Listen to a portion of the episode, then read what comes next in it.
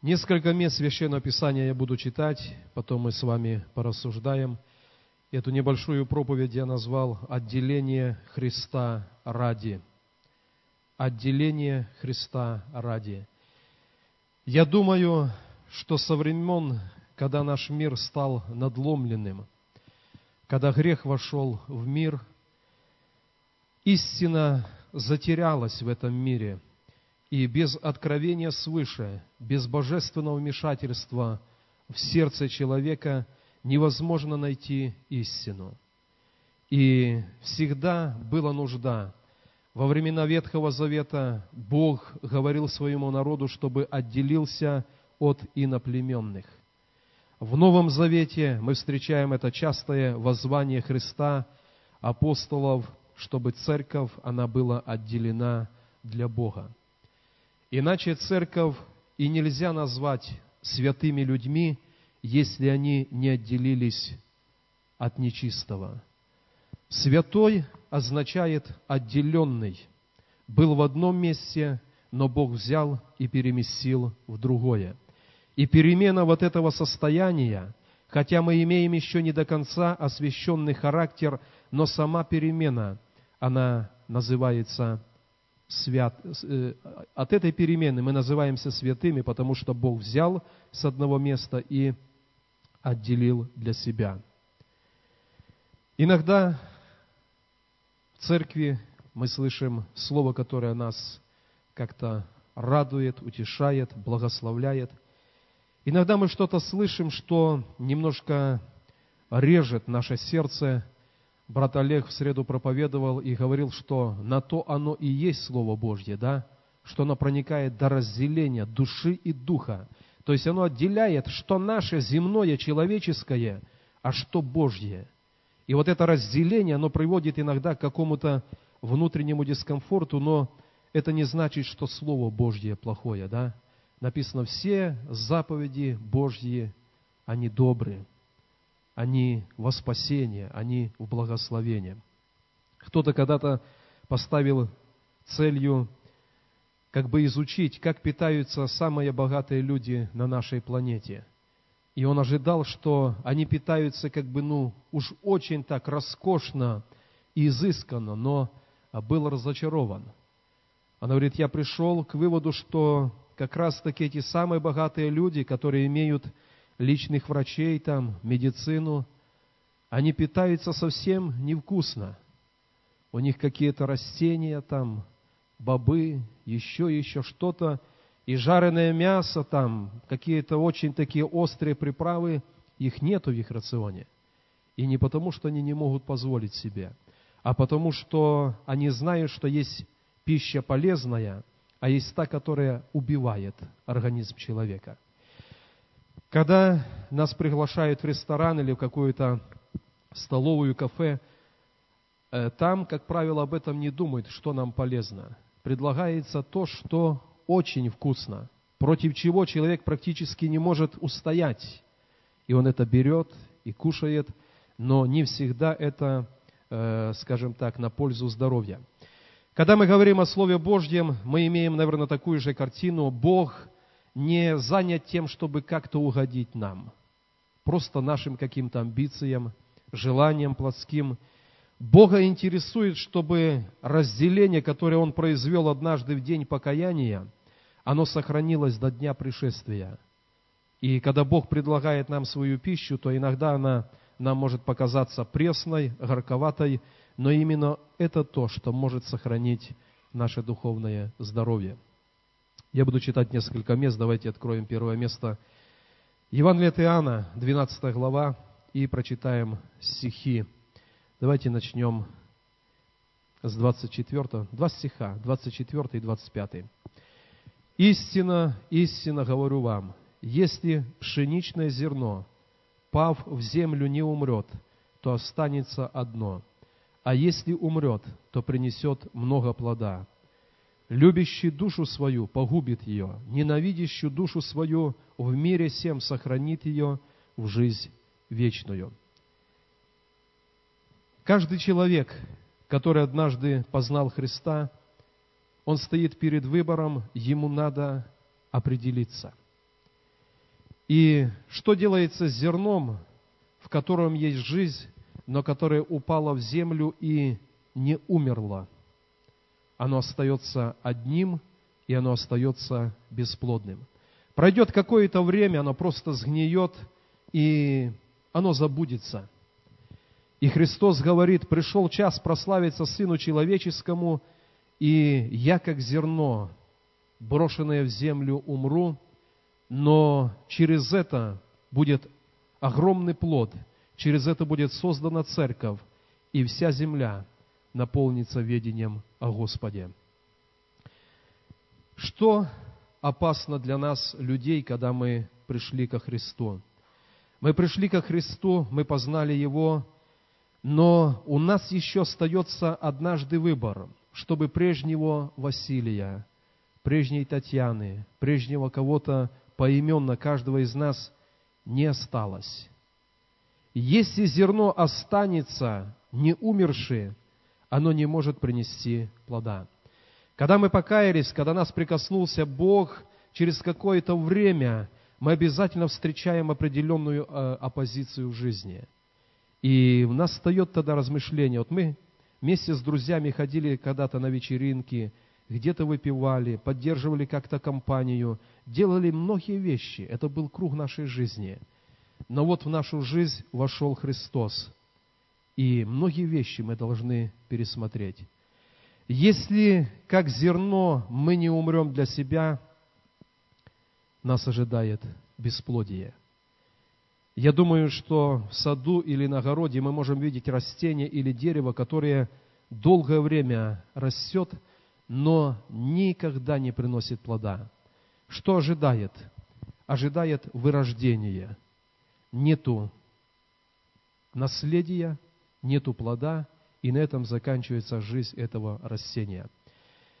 Я, наблюдая за Церковью Христовой, могу сказать, что очень многие люди, они как зерно сохранили себя. Они не посчитали, что следование за Христом стоит того, чтобы прежнего меня не стало. Кто во Христе? Полностью новое творение. Они сохранили что-то для себя, и духовное бесплодие – оно сопровождает их по жизни. Следующего поколения или каких-то следующих дел во имя Господа у нас не будет, если мы, как зерно, не умерли для себя. Иисус сказал так, когда пришел на землю, «Я пришел к своим, и свои меня не приняли».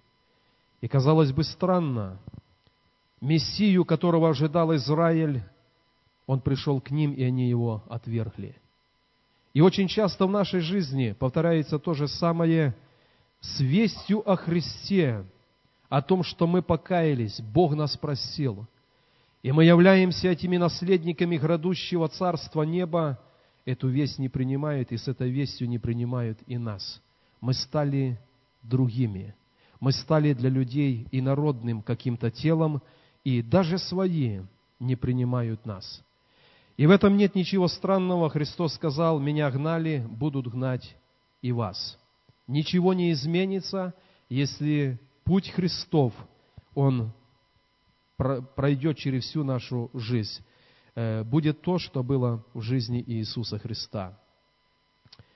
Евангелие от Матфея, давайте откроем, прочитаем еще одно место Писания, 10 глава,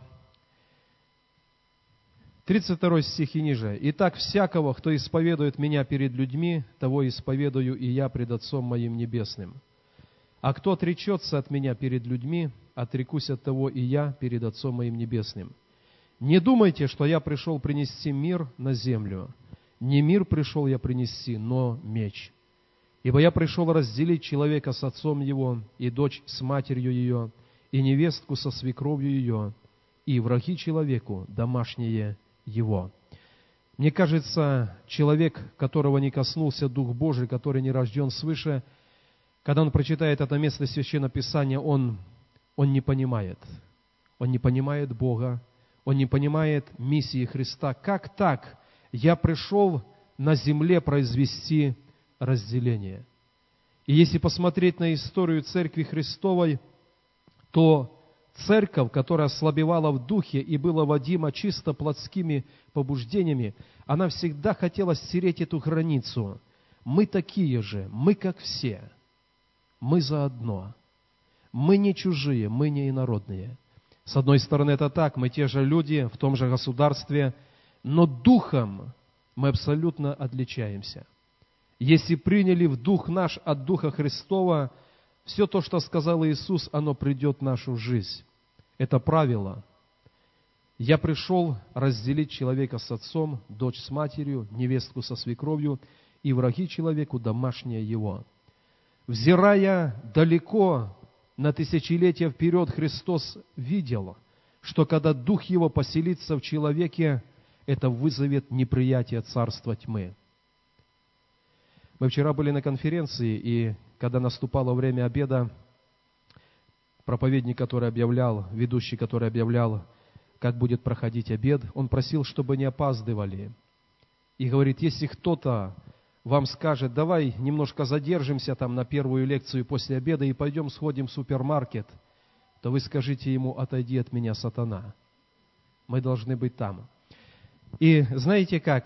Христос именно так вел себя иногда в отношении учеников, в отношении других людей, когда речь шла о компромиссе. Есть истина Божья, и если врожденный свыше дух человека входит компромисс за компромиссом, истина потеряется. Я пришел разделить уверовавшего человека с обстоятельствами, с делами, с устоями этого мира. Когда-то люди послушали Христа и сказали, кто может это исполнить? И написано, многие люди, услышавшие его учение о ломимом теле, о пролитой крови, каким образом будет совершено это вечное искупление, написано, многие в недоумении и даже в какой-то разбитости сердца они ушли от него. И тогда Иисус обратился с вопросом к ученикам, а вы не хотите уйти? И ученики сказали, кому нам идти? Ты имеешь глаголы вечной жизни. Есть вещи земные, они и ценны, и не очень, но есть вещи вечные, и они абсолютно ценные. И ученики избрали, ты имеешь глаголы вечной жизни, и все остальное у нас не на первом месте. Мы решаем оставаться с тобой. Очень часто когда мы говорим о отделении, в нашей душе возникают такие переживания или эмоции, как мы можем привлечь наших родных к Иисусу, как они могут прийти в церковь, если мы отделимся каким-то образом от них. Я хочу, чтобы мы понимали, что мы не отделяемся в плане обычного человеческого общения, которое не граничит с грехом. Мы никогда этого не делали и не делаем. Мы, напротив, церкви призываем людей поддерживать максимально общение с близкими нам по плоти людьми. И делаем эту оговорку там, где это не граничит с грехом. Каждый раз, когда мы идем на определенный компромисс, на определенное какое-то согласие со грехом, не отделившись от мира, я сделал такой вывод – если мы не отделились от мира, наши родные никогда не прилепятся к церкви. Если мы не отделились, они не прилепятся. И вроде бы парадокс, мы отделились и где-то вызвали буру непонимания, но однажды они прилепятся к церкви, потому что мы заняли правильную позицию. Многие дети умерших отцов и матерей – пришли к Иисусу только потому, что они видели глубокое посвящение мамы и папы. Они не пришли при их жизни, но абсолютный пример благочестия, посвященности, он их все равно привлек к Иисусу. Если не отделимся, не приобретем своих для Христа. Послание к евреям, я не буду читать, 11 глава, 4 стихе, описано о вере Авеля, да? Написано, Бог засвидетельствовал о его вере. И там есть такая, такое выражение. Ею, то есть своей верой, он и по смерти еще говорит. Иногда наша вера во Христа, она говорит людям сегодня, при нашей жизни. А иногда нас уже не будет. Но вера наша, посвящение наше, оно еще и по смерти будет говорить людям. И только в том случае, если в нашей жизни было отделение для Христа, если наше зерно, павшее однажды в эту землю, для себя умерло, и воскресла новая жизнь в Иисусе Христе. Давайте откроем еще одно место Писания, второе послание Коринфянам, шестая глава.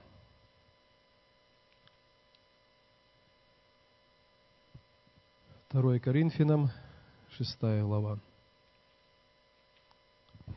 Давайте прочитаем с 14 стиха.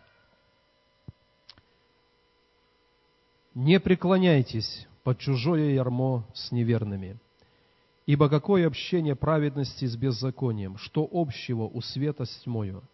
Какое согласие между Христом и Велиаром? Или какое соучастие верного с неверным?» Какая совместность храма Божия с идолами? Ибо вы храм Бога живого, как сказал Бог, вселюсь в них, и буду ходить в них, и буду их Богом, и они будут моим народом. И потому выйдите из среды их и отделитесь, говорит Господь, и не прикасайтесь к нечистому, и я приму вас, и буду вам отцом, и вы будете моими сынами, сынами и щерами, говорит Господь Вседержитель. Ветхое время – это несколько стихов, взятых из пророчества Ветхого Завета к Израилю. И в ветхое время Израиль имел такую особенность нехорошую. Время от времени они прикасались к нечистому. Они прикасались к идолам. И Бог говорит, выйдите, отделитесь, не прикасайтесь, и я вам буду отцом, а вы будете сынами и дочерями.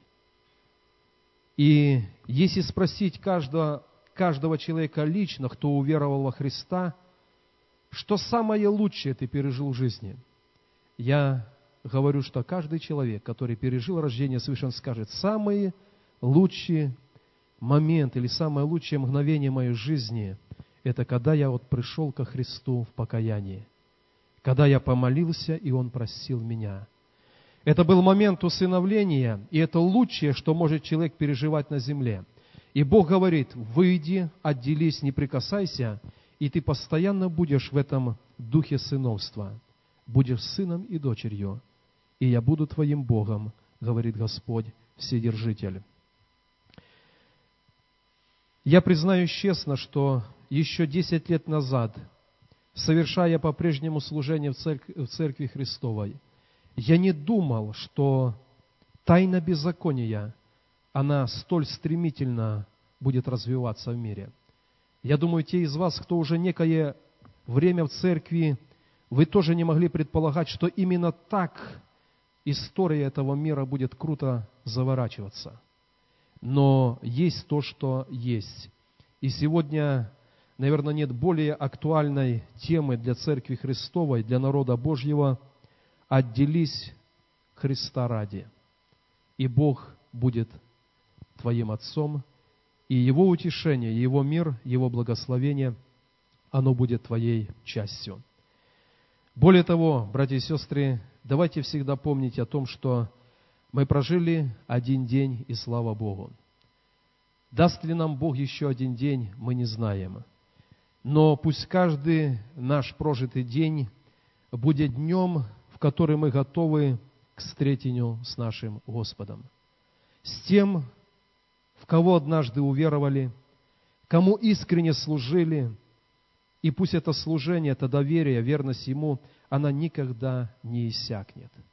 Наверное, жизнь человека можно сравнить с руслом реки, и для реки нормально, когда это русло наполнено водой, но бывает духовная жизнь христианина, это как пересохшая река, ничего не осталось. И нужно обновление, нужно по-новому оказаться этим зерном, которое повторно отдается в руки сеятеля и готово упасть и умереть для себя, и всей жизнью прославить Господа. Давайте поднимемся. Мы сейчас будем молиться перед Богом. Если в вашем сердце вы понимаете, что по каким-то причинам, какие-то обстоятельства вынудили хранить это зерно для себя. Наверное, это означает быть в каком-то комфорте, сохранить то, что кажется в глазах наших ценным, но Христос говорит, для того, чтобы мне прославиться, я буду зерном, которое брошено в землю и умрет. Зато сотня выйдет из этого зерна.